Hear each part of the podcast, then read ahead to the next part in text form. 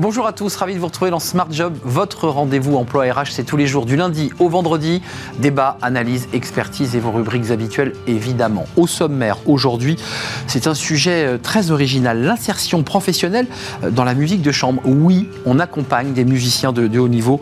On va en parler avec euh, Charlotte Bartissol, directrice du Centre européen de musique de chambre Pro Quartet. Elle est notre invitée. Les entreprises s'engagent, un fonds aux initiatives locales avec ce Tour de France de la diversité. Et on va en parler avec Yann Tanguy, il est le directeur délégué des Les Entreprises pour la Cité. Un partenaire justement des entreprises s'engage. Le Cercle RH, un grand entretien pour mettre en valeur nos ETI et le métier, ce réseau de grandes entreprises, souvent industrielles.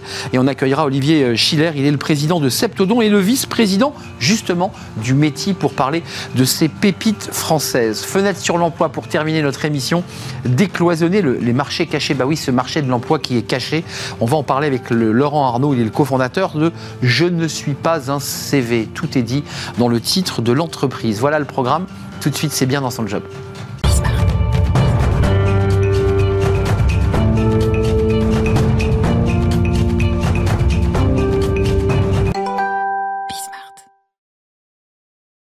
Bien dans son job pour parler emploi. Et comme c'est un sujet très original dont nous allons parler, eh commençons par des images. Des images et de la musique. Regardez.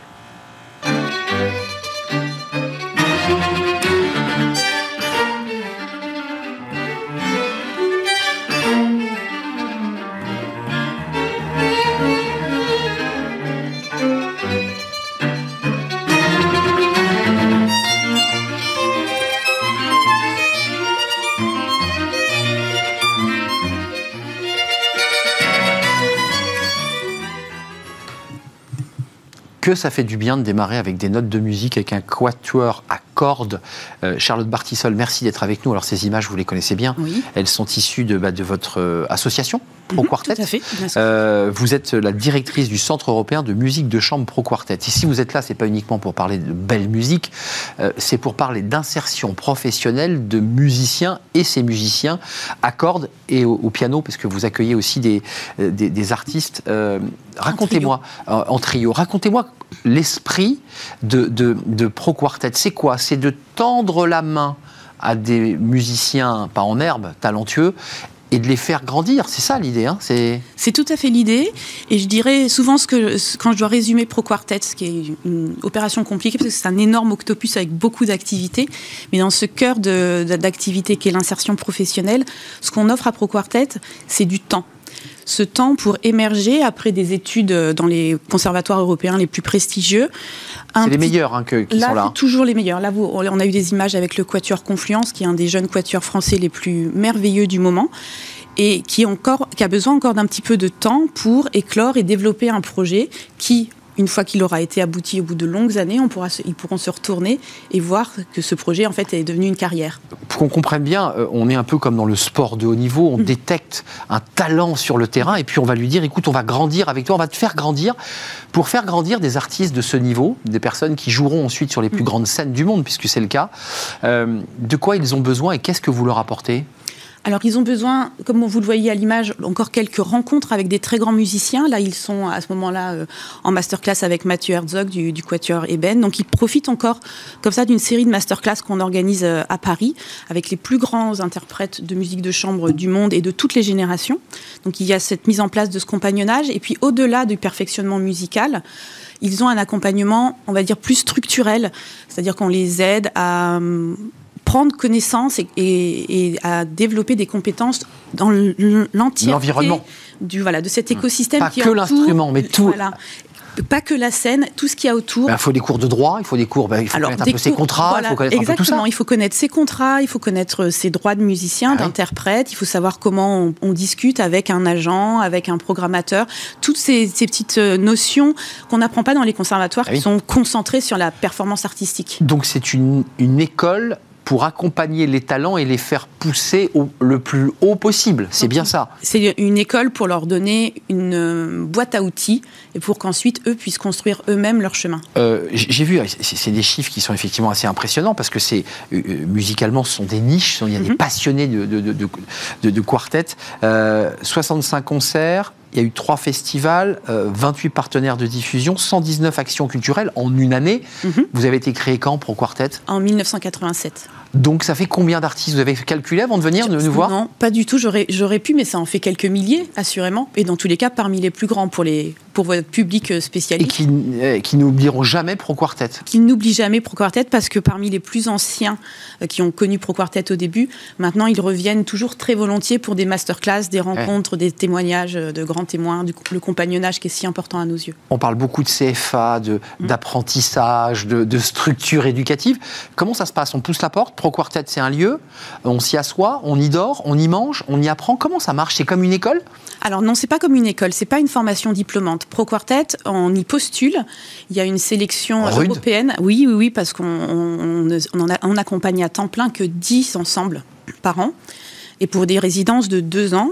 Et alors après, concrètement, il n'y a, a, pas un bâtiment dans lequel vous entrez et vous êtes à Pro Quartet, ce sont uniquement des bureaux administratifs. En revanche, on a développé suffisamment de partenariats pour les accueillir parfois sur une semaine dans un lieu pour travailler sur un projet précis de spectacle, de concert. Voilà, euh, les résidences sont ponctuelles parce que ces jeunes. très liquide comme structure. Exactement, parce que ces musiciens ont déjà un premier pas sur scène et donc ne sont pas disponibles comme à l'époque de leurs études. Et en fait, ce que vous nous dites aussi, c'est qu'à ce niveau-là de technicité, ils ont besoin de se retrouver aussi. J'imagine que c'est un lieu de partage, c'est un lieu des moments où aussi on échange des choses. C'est un lieu où moi je, je cherche depuis mon arrivée euh, en juin 21, j'insiste sur la communauté de musiciens qu'ils doivent former parce que ces jeunes musiciens de, cette génération vont s'accompagner. Voilà, absolument. Ils vont s'accompagner toute leur vie, toute leur carrière. Ils vont se recroiser dans des festivals pour des enregistrements. Et donc, je trouve que c'est très important de faire corps dès le début. Et, vous, comment vous définiriez, au-delà de votre titre juridique, vous êtes directrice de, Pro Quartet, mais comment vous vous définiriez? Parce que c'est au carrefour de mille choses, en fait. Mm-hmm. C'est quoi C'est la nounou C'est l'écoute C'est celle qui est capable de taper du poing sur la table, de rectifier un contrat C'est quoi je, fais un peu tout ça. Je peux être d'une. Je peux être. Alors, c'est déjà une disponibilité assez énorme bah pour eux tous, euh, dont ils usent et abusent avec mon autorisation. Je suis au Japon, j'ai un problème. Exactement, euh, par exemple. Mais euh, oui, c'est un, Je me mets à leur disposition pour que chacune de leurs difficultés devienne la problématique qu'on traite en équipe et qu'on les sorte de leurs problématiques ou de leurs difficultés du moment. Donc on sait, on sait tout faire ou on essaye de tout faire et quand on ne sait pas faire, on cherche pour et avec eux. Euh, je vais être un peu abrupte, mais mm. on est une entreprise, une, émission qui parle des entreprises. Vous êtes une entreprise. Mm-hmm. Euh, comment ça se passe? Vous prenez euh, une cote-part comme les agents, le fameux 10% sur, sur leur, leur gain? Comment ça marche? Non, parce qu'on est une association, eh vous l'avez précisé au début, et du on est une association d'intérêt général et on reçoit notamment des subventions de l'État, de collectivités territoriales pour une partie de notre mission. Et ensuite, on a développé euh, un cercle de partenaires, euh, de mécènes, qui est très actif et qui nous permet de, réunir ce budget qui est d'environ 1,2 million euh, pour pouvoir monter nos opérations. donc ça ressemble pas tout à fait, puisque je le comparais en préparant l'émission aux écrivains en résidence, puisque là, en mm. l'occurrence, c'est un lieu de vie mm-hmm. presque monacal pour certains. C'est pas ça. Non, c'est pas ça. L'idée de la résidence, c'est on, on, emploie cette expression parce que pendant deux ans, on s'occupe d'eux à 100%, mais ils ont bien d'autres activités et on ne les a pas avec nous au bureau. Euh, vous, votre, le rêve que vous portez quand vous accueillez après avoir fait une sélection draconienne, il y a quoi? Il y a un oral? Il faut qu'il joue devant vous quoi? Comment ça se passe? Comme c'est comme c'est une sélection européenne, c'est une candidature. Ils nous envoient une vidéo, une présentation. Pardonnez-moi. Une petite vidéo euh, où il se présente, euh, une petite lettre d'intention qui n'est pas une lettre de motivation exactement, mais pour voir comment eux posent des mots sur leurs besoins et leur état du moment et vers où ils souhaitent aller. C'est l'unique structure qui existe dans, ce domaine, on est bien d'accord. Absolument. J'ai fait du benchmark. Pro Quartet est unique en son genre. Est unique en son genre, en France, en Europe, et est très envié partout dans le monde. Oui, c'est un modèle incroyable. Que dans la, musique à cordes et, les trios dans avec lequel, piano, avec piano, vous dites pas, tiens, je vais me lancer dans le rock, je vais me lancer dans le heavy metal. Non, moi je me. Je vous taquine un peu. Non, non, mais vous, pouvez, vous pouvez parce que mes goûts personnels ne se portent, principalement sur la musique classique, mais. Euh, mais, vous êtes ouverte. Je suis très fan aussi d'un groupe comme 52 ou d'autres, euh, d'autres euh, musiques électro. Voilà, je suis une fidèle de plein de festivals, mais non, nous, notre spécificité, parce qu'il y a une singularité dans la musique de chambre, on se consacre à la musique de chambre. Pro Quartet, un, moment original aussi pour parler de l'emploi, et non pas de l'insertion, mais l'évolution de talent, parce qu'en fait, c'est de ça dont il est, dont il est question. Merci Charlotte Bartissol de venir nous rendre visite, directrice du Centre européen de musique. Européen, c'est important parce que c'est aussi toutes ces cultures européennes qui se rencontrent, euh, de chambre euh, Pro Quartet. Merci de nous avoir rendu visite. Merci. Euh, notre rubrique, les entreprises s'engagent, c'est comme chaque semaine. À la rencontre, vous allez le voir, d'un partenaire, cette fois-ci du réseau de la communauté des entreprises s'engagent, et on accueille l'invité juste après le jingle.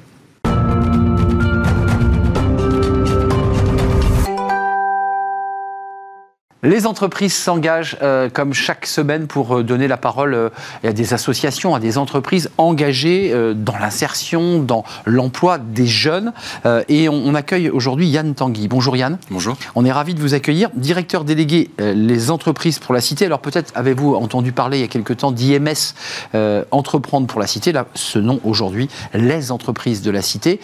D'abord, un petit mot quand même sur la structure. C'est assez intéressant parce que Claude Bébert était quand même un homme extrêmement prolifique parce qu'il l'a créé en 86. En 86. Alors, c'est des entreprises pour, euh, pour la cité. Euh, et Claude Bébéard euh, s'est entouré de plusieurs dirigeants d'entreprises au début des années 80 pour bah, créer cette, cette association.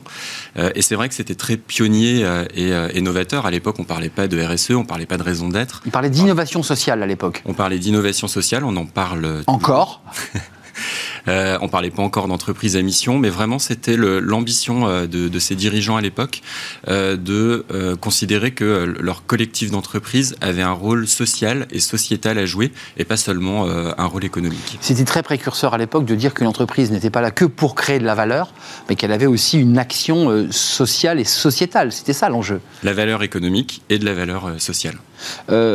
Un mot sur ce Tour de France de la diversité et un mot aussi sur le lien que vous entretenez avec les entreprises s'engagent Parce que la plupart de nos invités sont des membres, euh, ils ont signé euh, la charte. Euh, vous, vous êtes partenaire. Ça, c'est intéressant parce que quelque part, vous avez beaucoup de points communs avec la structure des entreprises qui s'engagent Alors nous, en tant qu'association, euh, on est, euh, on est partenaire euh, des, des, des entreprises s'engagent. C'est un, un, partenariat très intéressant et aussi un très bon signal. On pourrait penser qu'il y a beaucoup de réseaux d'entreprises qui font la même chose. En fait, on a des actions très complémentaires. Et aujourd'hui, ce qu'on dit, c'est que le jeu de la coopération entre les acteurs est vraiment, est vraiment très efficace entre acteurs publics, associations et, et entreprises. C'est un travail de synergie que vous menez avec eux. Hein. Absolument. Et avec les entreprises s'engagent, le but, euh, bah, c'est d'aller euh, dans les territoires grâce euh, à leurs clubs départementaux. C'est ça. partout, partout en France. et de, sensibiliser toutes les entreprises des territoires aux enjeux de, de diversité, d'inclusion et de non-discrimination. les trois champs de compétences, arrêtez-moi si je me trompe, l'éducation, l'inclusion numérique, l'emploi et la diversité en entreprise et le mécénat et l'engagement citoyen. C'est un vaste champ euh, d'investigation, vous le, directeur délégué. C'est vrai. Et, vos équipes, évidemment. C'est vrai, depuis, euh, depuis toujours, hein, les entreprises pour la cité sont tournées vers les thèmes de, l'inclusion et, et, de la diversité.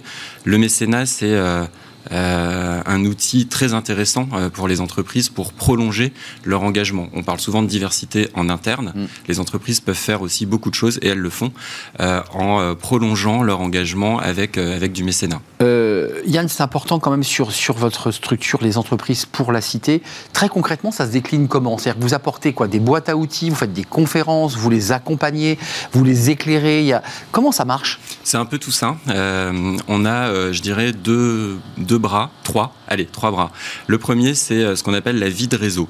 Tout simplement, on est un réseau d'entreprises et donc on fédère euh, ce réseau autour d'actions, d'événements tout au long de l'année euh, qui permettent à nos membres d'échanger leurs pratiques. Je dirais que c'est quasiment le plus important. On a des membres qui font des, choses super et, c'est l'échange, dire voilà, je fais ça et c'est bon. Inspirez-vous de ce qu'on fait.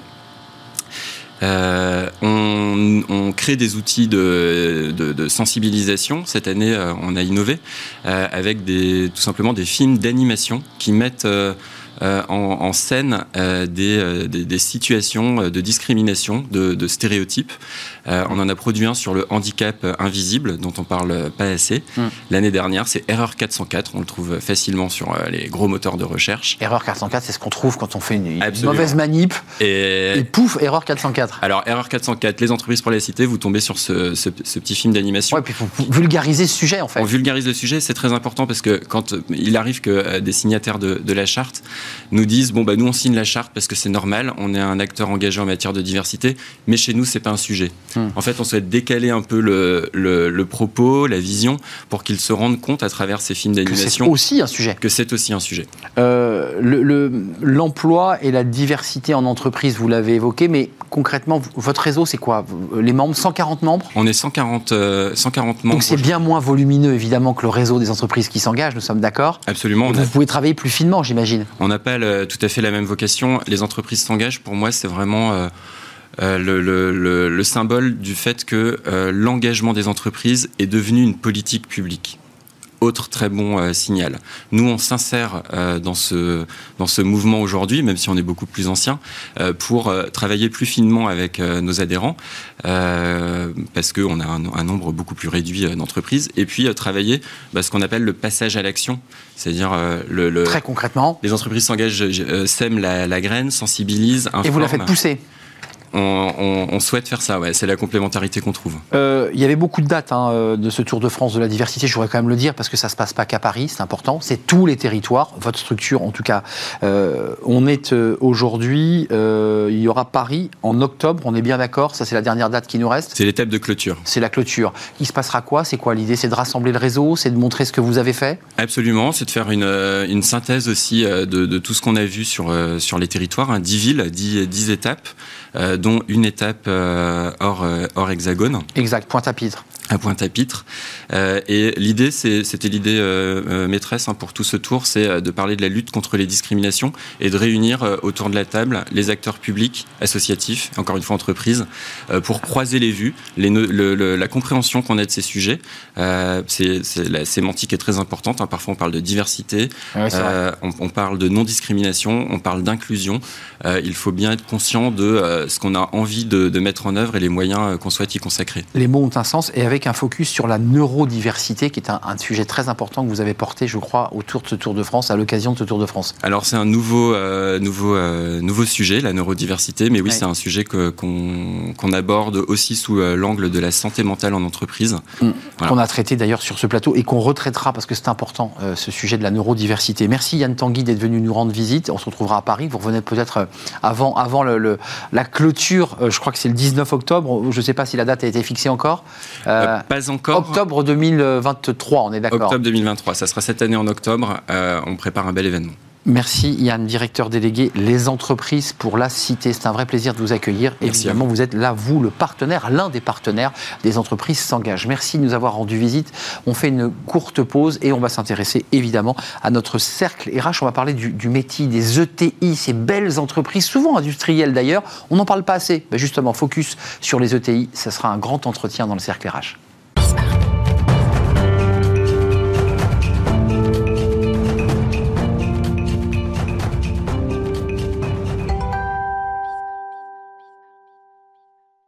Le cercle RH pour euh, parler des, ETI qui sont euh, la plupart du temps de très belles entreprises, des pépites françaises, industrielles souvent.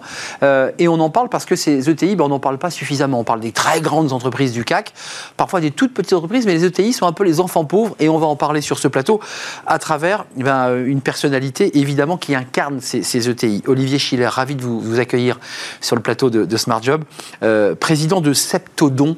Pour tous ceux qui sont allés chez le dentiste, et, et je fais partie de ce cela, euh, bien vous fabriquez, hein, euh, laboratoire pharmaceutique, les, anesthésiants pour les dents. Absolument, c'est grâce à nous que vous n'aviez pas mal aux dents quand vous êtes chez le dentiste. Oui, et que je, je, sors pendant trois heures sans pouvoir m'exprimer. Euh, ça, c'est votre métier. C'est une entreprise familiale créée en 1932 par vos grands-parents. Et vous êtes ici avec nous aussi pour tant parler de, de, votre histoire entrepreneuriale, mais vous êtes le vice-président du métier qui est le, réseau euh, des ETI françaises.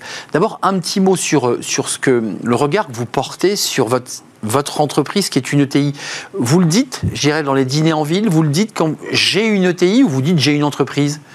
Non, non, je, mets en avant euh, notre taille d'entreprise, ETI, hein, comme vous l'avez dit, les ETI, euh, bah, c'est plus grand que les PME, c'est plus petit que les grands groupes. Les chiffres, c'est quoi pour une ETI On est défini ETI à partir de combien? Alors, c'est entre 250 salariés et 5000, 5000 euh, salariés. On représente 25% de l'emploi en France, 33% des emplois industriels, donc on est plus, plus industrialisé que les autres entreprises, et nous contribuons également beaucoup à l'exportation, donc à l'équilibre du commerce extérieur.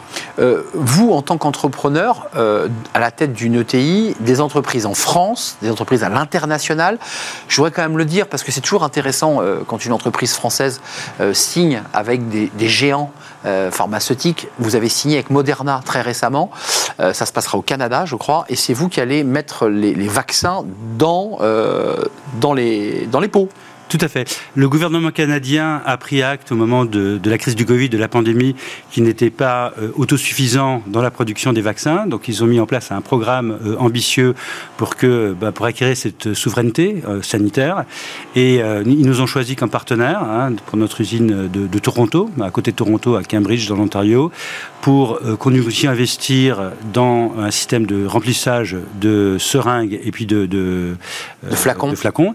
Et ensuite, nous avons été mis en relation avec Moderna et nous allons maintenant remplir effectivement soit les vaccins pour une future, pandémie, soit n'importe quel produit euh, mis au point par, par Moderna, pour euh, d'abord pour le Canada. Euh, les ETI que vous incarnez sont à la fois en grande partie 33% industriels et souvent, pas toutes, des entreprises familiales ou d'origine familiale. Ça aussi, c'est une particularité de nos ETI. Oui, c'est quelque chose de, très important, de très important parce qu'un actionnariat familial garantit la durée, si vous voulez. Nous, notre horizon, c'est pas 5 ans comme si l'actionnaire c'est un fonds de private equity qui voulait sortir au bout de, de 5 ans. C'est pas les next quarterly earnings, hein, si les entreprises cotées euh, regardent l'évolution du cours de bourse de 3 mois en 3 mois. C'est ça. Nous, vraiment, c'est le long terme, c'est la, prochaine génération. Stabilité. Puis aussi, on, nous sommes très euh, fidèles aux territoires sur lesquels nous sommes implantés. Nous avons deux usines, une à Saint-Maur-des-Fossés, une à Mazamé dans, dans, le Tarn, et nous continuons à investir euh, sur ces sites, même si nous investissons aussi beaucoup à l'étranger. Pour vous, juste vous donner un chiffre, hein, ou deux chiffres, aujourd'hui, notre chiffre d'affaires hors de France représente plus, plus, de 90%. On fait à peu près 7% de notre chiffre d'affaires en France. Pourtant, nous avons en France 40% de nos actifs industriels et 40% de nos salariés. Donc, on contribue vraiment à la réindustrialisation du pays. Euh, vous, à la fois, les entreprises sont, sont, dans des territoires, donc sont en France, puisqu'on parle beaucoup de réindustrialisation. Les ETI ont leur part à prendre et leur mot à dire. Euh, un mot quand même, j'ai vu que les ETI, et vous faites partie euh, du, du métier, vous en êtes le vice-président, trouvait que le gouvernement vous entendait pas assez sur notamment les transformations écologiques. On nous parle de, l'industrie 4.0, euh, on nous, on nous évoque l'idée qu'il faut transformer notre économie. Vous êtes un acteur. Est-ce qu'on est vous écoute assez sur ces sujets? Parce que vous avez quelques revendications, notamment fiscales. Alors, le gouvernement est extrêmement à l'écoute. Nous avons été voir le conseiller du président de la République en 2019, non pas pour revendiquer, mais pour prendre acte de toutes les avancées qui avaient été faites en matière fiscale, en matière droit du travail. Et nous avons proposé de contribuer euh, à la réalisation du pays à travers nos entreprises. C'est comme ça qu'est née la stratégie Nation TI. J'ai été nommé ambassadeur aux ETI par le président de la République, avec une co-ambassadrice donc qui euh, était issue euh, de, de l'administration. Mmh. Et nous avons déployé ce qu'on a appelé la stratégie Nation ETI. Donc avec l'appui de la ministre de l'époque, Agnès Pannier-Runacher, Bruno Le Maire, et donc du gouvernement dans son ensemble. Ça aboutit à quoi concrètement cette action d'évangélisation? Eh bien justement, ça contribue ça. Nous avons créé des clubs ETI dans chaque région, un petit peu sur le, sur le modèle du Mittelstand en Allemagne. Hum. Hein, maintenant, le développement économique et euh, donc sont les régions qui en sont euh, responsables. Donc on a créé des clubs ETI dans à peu près toutes les régions françaises. Euh, on a travaillé avec le gouvernement pour développer, porter à la connaissance des entreprises et développer toutes les aides à l'internationalisation, à l'innovation etc. Nous avons travaillé sur la transmission, justement, à travers la loi Pacte. Nous avons aussi contribué, convaincu le gouvernement de la nécessité de baisser les taxes de production, hein, qui ont... Alors, elles ont baissé? Alors, elles ont baissé de façon importante, puisqu'il mmh. nous, on a chiffré l'écart entre euh, les taxes de production en France et dans les pays qui nous entourent à peu près à 75 milliards. Et aujourd'hui, euh, dans le cadre du plan de euh, relance post-Covid, elles ont baissé de 10 milliards. Et maintenant, la CVAE est divisée par deux sur deux ans. Donc, ça représente 30 milliards. Donc, il faut reconnaître les efforts importants du gouvernement en faveur des entreprises, mais comme vous l'avez dit maintenant, on, se, on a devant nous un mur d'investissement eh pour réussir notre transition environnementale. Eh Et donc, pour ça, il faut qu'on soit à armes égales avec nos, les entreprises européennes qui nous entourent. Pour ça, il faut continuer euh, les mesures qui ont été prises. Euh, concrètement, le, les besoins des, des, ETI, vous venez de l'évoquer, c'est aussi l'accompagnement à l'exportation. Ces entreprises qui sont souvent des pépites, technologiquement, ce sont des pépites, elles sont parfois un peu en difficulté dans l'accompagnement. Euh, qui sont vos interlocuteurs, vous ETI et, vous-même d'ailleurs, euh, pour euh, être le plus armé face à des, mastodontes comme la Chine, les États-Unis, l'Inde Comment on fait? Qui vous accompagne sur ces sujets? Alors aujourd'hui, il y a deux agences étatiques qui, accompagnent les entreprises, hein, la BPI, la Banque publique d'investissement, et Business France. Et il y a à la fois des incitations, je dirais, des subventions, mais elles intéressent plus les PME que les ETI. Et sinon, ces agences contribuent effectivement par la connaissance des marchés, par euh, leur introduction auprès des différentes administrations. Hein. Moi, j'ai eu la chance d'accompagner euh, le président Macron en Chine en 2019. Mmh. Avec Business France, j'ai pu rencontrer un certain nombre d'acteurs et ça contribué à accélérer notre développement euh, en Chine. c'est ça parfois qui manque aux ETI. À la différence des très grandes entreprises du CAC qui sont souvent des vitrines, des marques, les ETI ne bénéficient pas de cette image de marque. Ce sont des industries souvent en deuxième rideau. Euh, en termes d'image et en termes de visibilité, elles n'ont pas cette puissance de feu qu'ont les entreprises du CAC 40 alors, l'image des entreprises françaises est excellente à l'étranger. Entreprises françaises, clairement. Donc, quand on va à Je parlais de marque, vraiment de marque. Alors, en, fait, euh, beaucoup de marchés sont des marchés de, niche. Donc, si vous demandez euh, euh, à un Chinois, vous connaissez Septodon, bah, il va vous dire non. Vous demandez à un Chinois, un dentiste chinois, est-ce que vous connaissez Septodon là, ils connaissent. Donc, c'est une stratégie, une stratégie de, marque. Ce qu'on fait moins en France par rapport aux Allemands, par exemple, c'est une stratégie de, chasser en meute. Bah chasser en meute. Euh, nous, on préfère euh, y aller seul bah, y aller, euh, je dirais d'une façon, d'une façon, d'une façon plus, plus autonome. Hein. Ce sont deux modèles, deux modèles différents. BPI et France Stratégie. Hein. Non, Business France. Business France. Business France. Donc ça, ce sont des acteurs étatiques qui viennent aussi quoi, préparer vos dossiers, vous accompagner, vous donner des clés, des codes, parce que c'est important aussi quand on va dans un pays. Alors, il y a une partie étude de marché, si vous voulez, euh, comment est-ce que les marchés évoluent, etc. Donc ils le font à des conditions qui sont euh, tout à fait compétitives et, pertinentes. Et ensuite, il y a un accompagnement sur place quand il faut euh, bah, trouver un salarié, un avocat, etc. Donc c'est un accompagnement, un accompagnement global. Vous évoquez les Allemands. je fais ce métier depuis longtemps et souvent, sur les plateaux de télévision, on nous comparait le modèle allemand des ETI en disant c'est ce modèle-là, avec des régions puissantes, des entreprises de taille intermédiaire très puissantes et vous rajoutiez, vous, ils chassent en meute. C'est-à-dire qu'ils ont des vraies stratégies commerciales que nous n'aurions pas le modèle est le modèle différent. Nous, on est plus individualiste, euh, nous, nous Français, mais c'est, enfin, je pense que ce serait une erreur de vouloir plaquer le modèle allemand sur, euh, sur, euh, sur, euh, sur, sur, la France. Sur la France. Non, je pense que ce qu'il faut, il y a quand même des différences entre l'Allemagne et puis, et puis la France, on en a parlé. Il y a la fiscalité, hein, qui est beaucoup plus importante. Les textes de production sont beaucoup plus importantes en France qu'en Allemagne. Donc elles ont baissé, mais pas suffisamment. Mais pas suffisamment. D'accord. Il y a aussi la transmission. Aujourd'hui, il y a des dispositifs qui permettent d'avoir une transmission moins importante que si pour une entreprise que, que pour un immeuble, par exemple. Mais en Allemagne, c'est gratuit. Alors qu'en France, ça coûte quand même des sommes importantes et il faut cinq années de bénéfices à peu près pour une entreprise pour payer les droits de succession. Hein, et ces, sommes, ces dividendes, hein. ces dividendes qui sont distribués, eh ben, il ne faut pas rester dans l'entreprise pour être, pour être investi, pour euh, acheter des nouvelles machines, construire de nouvelles usines. Donc il y a aussi au plan, euh, au, plan charge sociale. On a des charges sociales qui aujourd'hui sont compétitives pour les bas salaires, mais quand on veut s'internationaliser, quand on veut envoyer des cadres supérieurs à l'étranger, quand on veut faire de la recherche, eh bien, euh, on paye plus cher les charges sociales en France. a... Donc c'est pour ça que je vous dis qu'on est au milieu du guet. On a, pour répondre à votre question initiale, un gouvernement qui nous écoute, mais il faut continuer euh, la démarche qui a été entreprise. Donc ça veut dire, euh, je, vois votre prudence, vous dites des choses ont été faites, on ne va pas tout jeter, des choses ont été faites. Quoi Il faut un choc fiscal réellement sur les entreprises, et j'ai envie de dire en particulier, puisqu'on parle beaucoup de réindustrialiser ou de maintenir l'industrie en France, sur les entreprises industrielles Vous savez, une des raisons pour lesquelles on a eu euh, les coûts des pouvoirs publics en, 2019, on était en pleine crise des gilets jaunes. Mmh. Et la crise des gilets jaunes, on peut vraiment l'associer à la désindustrialisation du pays. Il y a des territoires entiers où il n'y a plus d'activité économique, il n'y a plus de services publics, il n'y a plus rien. La prise de conscience a eu, a eu lieu là. Hein. Oui, je pense. Mmh. Hein. Et si on va en Allemagne, en Italie, où il y a deux fois plus de TI qu'en France, eh ben, on voit au contraire que euh, bah, les petits villages, les territoires... Et des balances commerciales positives. Et des balances commerciales positives. Donc c'est pour ça qu'il est absolument euh, indispensable, si on veut à la fois irriguer les territoires et puis arriver à une balance du commerce extérieur, donc favoriser l'émergence de, plus de TI sur notre territoire français. Avant de nous, quitter, il nous reste un petit peu de temps, Olivier Schiller, quand même deux sujets qui sont au cœur de nos, préoccupations dans Smart Job, le, recrutement, la qualité du recrutement et le, recrutement. Comment ça se passe? D'un point de vue pragmatique, vous accélérez. J'ai vu qu'il y avait du recrutement chez vous. Hein. Bien sûr, oui, on recrute. On a euh, au niveau du groupe 200 postes ouverts aujourd'hui. Alors, 200 postes ouverts, ça ne veut pas dire qu'ils sont pourvus, on est d'accord Absolument. Euh, vous en êtes où? Comment ça se passe?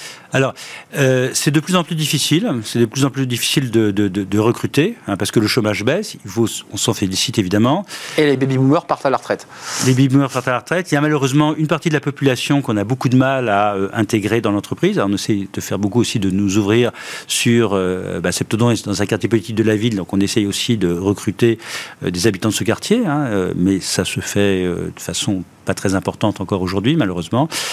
Donc c'est vrai qu'il est difficile aujourd'hui de recruter. Il est aussi, euh, il faut déployer euh, beaucoup d'énergie pour conserver ses salariés, hein, faut qu'ils soient bien dans l'entreprise.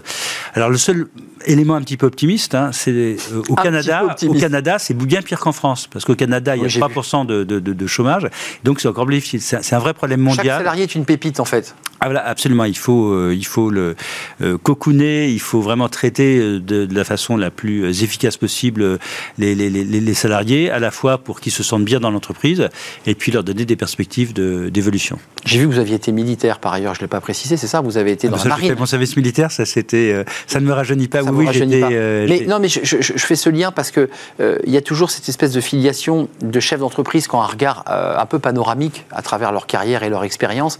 Est-ce que vous, à la tête de votre TI, de votre TI vous dites on est en train de vivre une révolution? Vous évoquez le cocooning des salariés, vous évoquez, on évoque aussi, le MEDEF le repousse, mais la semaine des quatre jours, et un certain nombre de sujets.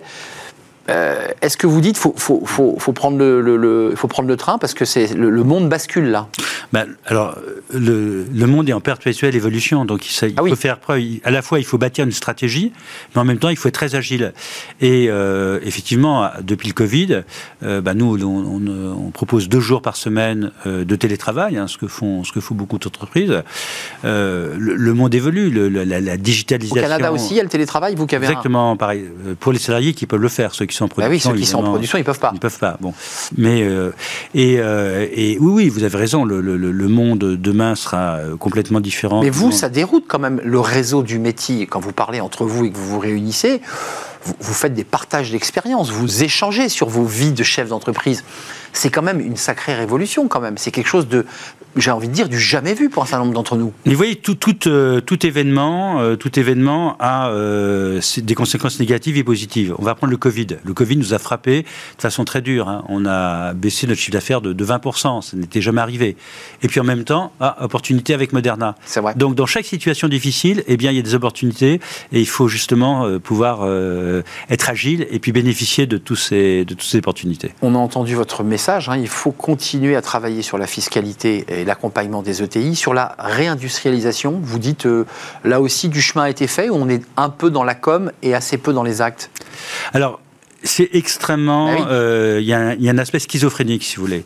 Euh, on baisse les taxes de production, on essaie de simplifier un petit peu, et puis on met des règles comme la zéro artificialisation nette, qui rend très difficile la création de, nouvelles, de nouvelles industries. Et ça, vous le réclamez, hein alors, bah, non, mais c'est une situation absurde. Donc aujourd'hui, ah aujourd'hui, on ne peut. C'est très difficile maintenant. C'est plus difficile de créer des nouvelles usines en France. Donc on va où les créer où? On va les créer en Allemagne. Et on va les créer en Allemagne où l'électricité est fabriquée à base de charbon. Donc pour des raisons environnementales, on va utiliser de l'électricité plus carbonée que l'électricité moins carbonée. Au nom de euh, l'artificialisation des sols. Hein. voilà. On est bien d'accord. Et ça, la zéro. Et, ça, c'est quelque chose qui est euh, qui peut se comprendre sur des territoires où il y a déjà beaucoup beaucoup d'artificialisation. Mais sur des territoires qui sont où il y a très peu d'activité, ça, ça, ne fait pas de sens. Si vous voulez, au contraire, il faudrait laisser des entreprises créer des emplois sur place. Et, voilà. Donc il y a une, espèce, un peu, une approche parfois un peu trop dogmatique de, de, de ces questions, donc un peu de bon sens, de pragmatisme, je pense, nous permettrait d'être beaucoup plus efficace. Et un tout dernier mot avant de nous quitter, vous avez beaucoup parlé des ETI et vous êtes le représentant et vice-président du Métis sur le débat de la transmission. Et vous, Olivier Schiller, vous avez trouvé votre repreneur? Est-ce que votre fils, votre fille vont continuer à faire vivre la, saga Schiller euh, autour de Septodon ou pas? Alors, au niveau euh, des, de l'actionnariat, hein, nous avons bénéficié du pacte du trade, donc j'ai transmis euh, une partie importante des actions déjà à la prochaine génération. Nous avons hmm. cinq enfants. Personne n'est dans l'entreprise aujourd'hui. Hein, euh, il y en a qui sont étudiants, d'autres font mais autre chose. Mais ils s'y préparent. Mais ceci dit, il y a un modèle qui fonctionne très bien. Vous pouvez très bien avoir un directeur général, un CEO qui soit extérieur à la famille. Et un conseil d'administration. d'administration familiale qui va pérenniser les valeurs de l'entreprise familiale. Hmm. Les, les, valeurs, d'ailleurs, c'est quoi? Qu'est-ce qu'ils vous ont transmis, vos grands-parents, juste avant de nous quitter? Parce que c'est quand même important de dire que on transmet des choses quand on est dans une entreprise familiale. Qu'est-ce qu'ils vous ont donné? Alors, nous, on a la chance d'intervenir dans le domaine de la santé. Donc, la première valeur, c'est de contribuer à la médecine dentaire.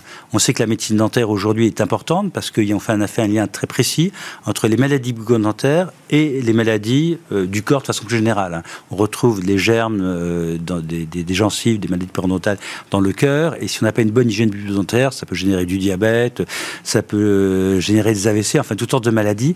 Donc, on contribue modestement à notre niveau à la santé euh, des, des, hommes et des femmes. C'est général d'ailleurs. Et on en est très fiers. Donc on en est très fiers. Donc euh, voilà. Et puis euh, et puis on, on, pense qu'on doit aussi rendre à notre environnement bah, ce que l'environnement nous a donné. Environnement au sens, je vous ai expliqué qu'on était que Septodon était sur un quartier politique de la ville à Saint-Maur. Saint et donc on essaie aussi de contribuer à l'intégration des habitants des quartiers où nous sommes installés dans la vie économique. Pas à pas. Merci Olivier Schiller d'être venu nous rendre visite. Vous avez partagé votre passion, votre engagement aussi aux côtés des ETI parce que vous êtes le vice-président du, du METIC et ce réseau euh, des entreprises de taille intermédiaire, 250 à 5000 collaborateurs. Combien de collaborateurs, vous ne l'avez pas dit? 2200. 2200, vous êtes juste au milieu. Oui, oui, on est Vous êtes en, plein milieu. Merci Olivier Schiller et président de l'entreprise Septodon qui a signé d'ailleurs un, contrat avec Moderna, il faut le préciser, Cocorico. Euh, merci de nous avoir Merci beaucoup. On termine notre émission avec Fenêtre sur l'emploi. Le recrutement, c'est un casse-tête. On en parle avec notre invité, Laurent Arnaud.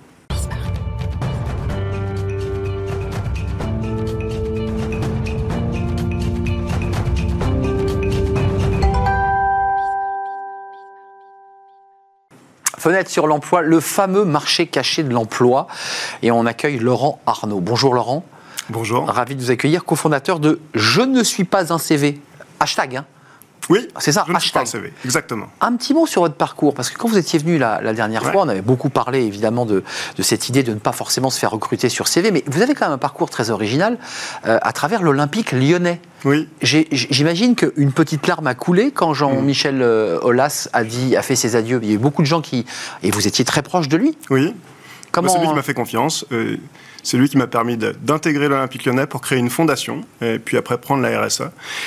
Et c'est lui qui m'a permis aussi de, développer Je ne suis pas un CV, parce que l'Olympique lyonnais est encore mon associé aujourd'hui dans cette aventure entrepreneuriale. Mais c'est ça que je voulais entendre, parce qu'à travers ce que vous avez découvert dans vos aventures à l'Olympique lyonnais, vous vous êtes dit, mais on peut plus recruter de la même manière. Il faut arrêter ce truc où un CV, je le regarde, je le mets à la poubelle, ça marche plus. C'est ça le, constat que vous avez fait Mais il y avait quelque chose qui était frappant, c'est qu'on organisait des job dating tous les 15 jours. Au stade, c'est ça hein Oui, au stade. Et à chaque fois que les recruteurs venaient au job dating, ils nous témoignaient des pires difficultés qu'ils avaient pour recruter. Et ils en sortaient en me disant Déjà c'est marrant. Euh, oui, c'était entre 2016 et 2019, c'était tendu déjà. Euh, et ils sortaient de ce job dating en me disant Tiens, c'est marrant, si j'avais eu le CV de cette personne-là entre les mains, peut-être que je l'aurais jamais rencontré. Et pour autant, j'ai découvert une personne qui est super. Évidemment. Euh, et qui m'a donné envie d'avancer. Et on s'est dit Comment, dans un marché de l'emploi tendu, les entreprises peuvent laisser autant de potentiel passer entre les mailles de leur fil. Et ça, c'était votre problématique de Je ne suis pas un CV. Ce chiffre, Ronstadt, 41% des embauches ont été réalisées sur le marché invisible en 2020. Vous qui, avez une expertise sur ce sujet, le marché invisible, c'est quoi? C'est tout ce qui n'est pas CV, c'est tout ce qui passe à côté, le réseau, les amis? Le marché invisible, au départ, c'est... Euh, toutes les opportunités d'emploi qui ne sont pas traitées par le biais de la diffusion d'une offre d'emploi. donc c'est un moyen pour les entreprises de recruter sans diffuser et faire paraître d'offres d'emploi. et aujourd'hui, on est dans un marché qui est particulier, vous le savez, euh, qui est parfois qualifié d'un marché de pénurie de compétences. Et nous, on, défend une autre idée, euh, parce que quand on parle de pénurie de compétences, on sous-entend quelque chose avec laquelle je ne suis pas très à l'aise, c'est que les gens sont pas compétents. Euh, et nous, on parle d'un marché de pénurie de candidatures, et c'est une vraie différence. il y a de la compétence, mais il y a un problème de candidature. On est d'accord. Il y a quelque chose qui traduit ça de façon très pragmatique, c'est qu'en 2022, euh, on a eu plus 31% d'offres d'emploi diffusées par les entreprises et moins 51% de candidatures. Et, on est bien dans, cette logique de pénurie de candidatures où aujourd'hui, euh, les entreprises n'arrivent pas à rencontrer des candidats qui pourraient être amenés à être recrutés. Mais euh, là, vous avez une expertise globale, de par votre expérience olympique, et je ne suis pas un CV, c'est quoi? Les, annonces sont mal rédigées, on s'y prend mal, même si on reste dans un marché classique de l'annonce, du job board, qu'est-ce qui se passe? Moins 50 et plus 30 d'un côté. Il y a une superbe étude qui a été euh, publiée par Jean Pralon, euh, qui est un professeur à l'OM de Normandie. Qui vient régulièrement sur euh, notre antenne. Vous lui demanderez d'en reparler, qui démontre que la raison pour laquelle les gens ne candidatent pas, c'est qu'ils estiment qu'ils ne sont pas légitimes pour postuler. C'est vrai. et quand on lit une offre d'emploi, on a l'impression qu'il faut cocher des cases. et quand on ne coche pas toutes les cases, ce qui est somme toute assez logique, on ne postule pas ces offres d'emploi, et notamment les femmes. Donc, donc la le syndrome de l'imposteur ou de l'imposteuse, je crois qu'on peut le dire au féminin, euh, mais ça veut dire que celui qui rédige l'annonce en équipe avec son service RH, quelque part pète les plombs, quoi. Il en met trop sur la fiche. Euh, je crois que surtout on est dans une tendance de fond où on va plus pouvoir faire du recrutement comme avant. C'est-à-dire que le recrutement aujourd'hui, dans un marché qui est très orienté candidat, il incite et il oblige les entreprises à aller au-devant des candidats. On ne peut plus diffuser des offres et attendre les candidatures, on est obligé d'aller au contact. Et c'est comme ça que fonctionne notre plateforme digitale, elle inverse les rôles. C'est-à-dire qu'on euh, n'est pas dans une logique où on accompagne les candidats à répondre à des offres d'emploi. Mais de l'autre côté euh, De l'autre côté, euh, on incite les entreprises à leur pousser des opportunités en leur disant bah, je vous reconnais telle compétence, je vous considère dans l'expression de votre potentiel et votre profil m'intéresse on plateformise hein, dans, le, dans, le, modèle. C'est-à-dire que vous, allez vers l'entreprise qui est votre client et vous lui amenez, j'allais dire presque sur un plateau, grâce à Je ne suis pas un CV, les compétences identifiées, on est d'accord Pas les candidats, mais les compétences. Tout à fait. Et c'est pour ça qu'on parle de marché caché de l'emploi, c'est que tous les gens qui ont créé leur profil sur Je ne suis pas un CV sont anonymes. Euh, donc, quelque part, ils sont cachés. Euh, et on permet aux entreprises d'accéder à leurs compétences et simplement leurs compétences. Et c'est cette idée-là qu'on vient défendre, c'est de dire arrêtons de regarder les références des gens, euh, arrêtons de considérer leur potentiel dans le rétroviseur de leurs expériences passées, en, imaginant qu'ils sont capables de faire uniquement ce qu'ils ont fait, essayant de s'ouvrir à des profils différents. Et notre approche, elle, sont, elle consiste à décloisonner, à s'ouvrir à des profils différents et à verticaliser, à aller au contact des gens. Euh, ce qui est intéressant, c'est qu'à la fois il y a le côté plateforme et on, accélère le processus, mais il y a, vous le disiez, et pour conclure, il faut quand même le physique, il faut quand même se voir à un moment donné. C'est d'où l'intérêt des, euh, job dating que vous faisiez au stade. Il faut se voir, il faut, se regarder, quoi. Et, et, on avait parlé la dernière fois. Euh, en fait, le vrai sujet du recrutement sur, sans CV, c'est un moment très précis qui est le moment de la présélection des candidatures. Quand un recruteur rencontre un candidat, le CV est très utile. Ça permet de dialoguer, d'échanger, euh, euh, et, et, c'est très facile de pouvoir euh, partager des opportunités à ce stade-là. Ce qui bloque dans le marché de l'emploi actuel, c'est que les gens ne se rencontrent pas. Se rencontrent pas, et on peut pas avoir d'accroche et même de parfois de sympathie régionale, d'accroche sportive. il y a mille choses qui font qu'on peut parler à quelqu'un. Tout à fait. Merci Laurent Arnaud de nous faire partager votre engagement parce que c'est un vrai engagement sur ce sur ce sujet. Hashtag je ne suis pas un CV. Ça marche euh, quand on voit les chiffres que vous nous avez euh, dévoilés euh, et, l'étude de Jean Pralon qu'il faut découvrir. Vous êtes le cofondateur de Je ne suis pas un CV. Merci à vous, merci de votre fidélité, merci à tous nos invités évidemment qui viennent sur ce plateau, merci à toute l'équipe qui m'a accompagné pour réaliser cette belle émission. Je remercie Raphaël à la réalisation, je remercie Thibaut au son, je remercie l'équipe de programmation, bien entendu Nicolas Juchat et Alexis qui m'accompagnent dans Smart Job. Merci à vous, merci de votre fidélité, puis je vous dis à demain pour une nouvelle émission, une nouvelle aventure. Bye bye.